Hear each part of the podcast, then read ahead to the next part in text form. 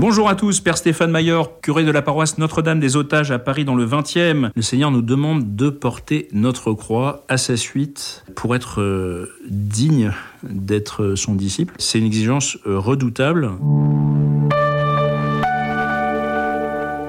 Il y a une double exigence, je dirais. C'est d'abord de comprendre ce que ça veut dire, porter sa croix. C'est exigeant parce que ça demande une recherche en fin de compte. On est d'abord nous, dans notre culture, nous ne sommes pas familiers du supplice de la croix, ce qui n'était pas le cas du monde antique où la croix était euh, un supplice extrêmement répandu. Hein, quand euh, on a fait des recherches archéologiques, euh, il y avait plusieurs condamnations à la crucifixion par semaine à Jérusalem et plusieurs dizaines par jour à Rome. Donc c'était un supplice extrêmement répandu. Et donc les gens savaient très bien ce que ça voulait dire. Pour nous, c'est plus difficile. On est dans un, heureusement, je dirais, dans un dans une civilisation où, les choses se passent, il y a aussi des choses, des drames, mais c'est plus feutré, on va dire. Et puis, qu'est-ce que ça veut dire spirituellement Qu'il y a une recherche, il y a une quête de la croix, en fin de compte? Qu'est-ce que c'est ma croix? Qui ne porte pas euh, sa croix. Le Christ dit pas simplement la croix, il nous dit sa croix, donc c'est ma croix. C'est pas forcément exactement la même que celle d'à côté. C'est quoi ma croix? Donc ça demande une recherche, donc une exigence de recherche. C'est-à-dire qu'on ne peut pas découvrir quelle est sa croix en restant tranquillement dans son canapé. Ou alors c'est pour prier, mais sinon, euh, voilà. Et deuxième exigence, bien sûr, quand on a trouvé sa croix, il bah, faut, faut la porter. Il faut la porter, et euh, comme c'est une croix, on doit s'attendre à ce que ce soit difficile.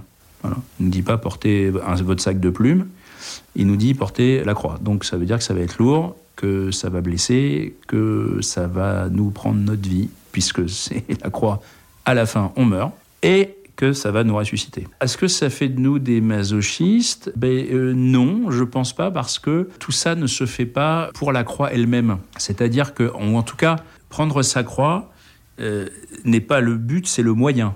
Le moyen, le but, c'est d'être disciple du Christ. Et donc, euh, la voie que le Christ nous montre est une voie effectivement de renoncement très profonde, et qui passe aussi par de la souffrance mais la souffrance en tant que telle n'est pas recherchée pour elle-même. C'est la différence avec le masochiste, qui trouve sa joie, on va dire, dans sa jouissance dans la souffrance. Nous, on trouve notre joie dans la suite du Christ qui passe par la souffrance. Alors on doit tout abandonner pour le Christ. Ça, c'est la croix. Tout abandonner parce qu'en fin de compte, il faut tout renouveler en nous. C'est ça le problème. Hein. On ne doit pas tout abandonner uniquement parce que Dieu serait une espèce de, Dieu exigeant qui, demande à ce que euh, tout, tout, tout meure autour de lui. Sinon, il ne nous aurait pas créé, il n'aurait pas créé les choses. Lui, il aime la vie, il aime ce qu'il a créé. Donc, c'est pas le point. Le point, c'est que notre cœur euh, a appris à aimer de façon humaine et c'est pas la bonne façon. C'est-à-dire qu'il faut vraiment réformer les choses. Or, euh, très souvent, on a une vision de la de la foi chrétienne comme un adjuvant, c'est-à-dire je vais euh, demander à Dieu qu'il m'aide à mieux faire les choses au quotidien, mieux aimer mon mari, mes enfants, ma femme, bon, mieux travailler, mieux réussir dans mes études, que sais-je, être un meilleur curé, bon ça ça nous arrive à tous hein, de prier comme ça. Mais le Seigneur il nous dit ouais mais moi ce que je te demande c'est pas uniquement d'être meilleur, mais c'est d'être quelqu'un d'autre en fait, c'est-à-dire de te renouveler complètement, enfin d'être vraiment toi-même en réalité, c'est-à-dire d'arrêter d'être quelqu'un d'autre précisément et d'être vraiment toi-même. C'est-à-dire celui que j'ai voulu, j'ai toujours voulu créer. Et donc, il va falloir que tu te débarrasses de ce vieil Adam, hein, nous dirait saint Paul. On est dans le monde paulinien, hein, le vieil Adam, le nouvel Adam.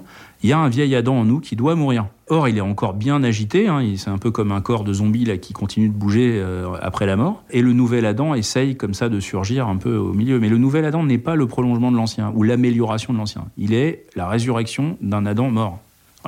Et donc ça veut dire qu'il y a une mort à soi-même très radicale dans la suite du Christ, c'est vrai. Et il faut réapprendre en Christ à aimer son père, sa mère, ses enfants, son travail, tout ce qu'on fait, tout ce qu'on est. Et pour ça, en fin de compte, il faut euh, renoncer un peu à notre façon humaine de voir l'amour pour rentrer dans celle du Christ. Et ça, ça passe par des renoncements.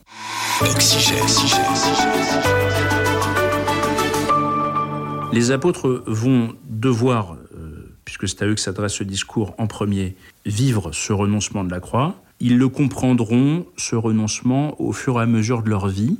Ils l'ont déjà un peu compris, parce qu'ils ont quitté beaucoup de choses pour Jésus. Ils n'ont pas euh, simplement demandé à Jésus d'être euh, un rabbi chez eux, mais de leur permettre aussi de continuer leur entreprise de pêche, leur vie de famille, etc. Non, ils ont vraiment quitté beaucoup de choses pendant trois ans à peu près hein, pour suivre le Christ. Donc c'est un vrai, il y a déjà quand même un vrai renoncement. Hein. Mais euh, ce renoncement-là, évidemment, il devra passer par un épisode très important, c'est le reniement, enfin du moins l'abandon, le, fait qu'ils vont abandonner Jésus, qui est en réalité la crucifixion de leur ambition spirituelle.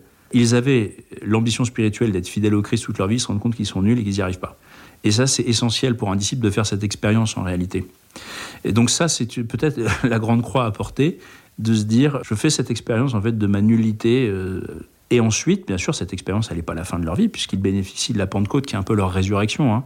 La Pentecôte, c'est un peu la résurrection des apôtres avant l'heure, où là, ils vont vraiment rentrer dans la vie de l'Esprit et ils vont aller porter cette croix, mais avec la force de l'Esprit Saint, pour aller mourir, euh, qui à Rome, qui en Inde, qui euh, à Venise, qui... Enfin voilà. Bon, donc ça dépend des, apôtres, hein. ils sont morts euh, mais ils sont tous morts euh, martyrs pratiquement, hein, sauf on le dit Saint Jean, mais en tout cas Saint Jean il a donné sa vie euh, jusqu'au bout, néanmoins, même s'il n'est pas mort martyr. Voilà, c'est ça au fond, c'est la façon dont les apôtres vont découvrir cette croix qui va être leur compagne tout au long de leur vie. Alors la croix était un supplice réservé aux esclaves, ce qui signifie que le Christ, bien sûr, se met lui-même d'abord en position d'esclave, un esclave de la volonté de quelqu'un. Un esclave, c'est toujours quelqu'un qui obéit à la volonté d'un autre et qui vit par la grâce d'un autre. C'est-à-dire qu'un esclave ne vit pas directement des fruits de son travail, mais de la mensuétude de son maître. C'est la différence avec un employé. Un employé vit du fruit de son travail, quand il est suffisamment payé, et un esclave euh, vit euh, simplement du fait que son maître, qui a droit de vie et de mort sur lui, euh, quand même en prend soin. Donc le Christ, lui, vit dans la dépendance complète, dans le service complet de la volonté du Père et dans sa dépendance complète de la vie qui lui vient du Père. Et c'est bien sûr l'expérience qu'il veut nous faire faire. Et pour ça, il y a besoin d'un grand renoncement à nos pulsions, à nos désirs les plus primordiaux, à nos affections.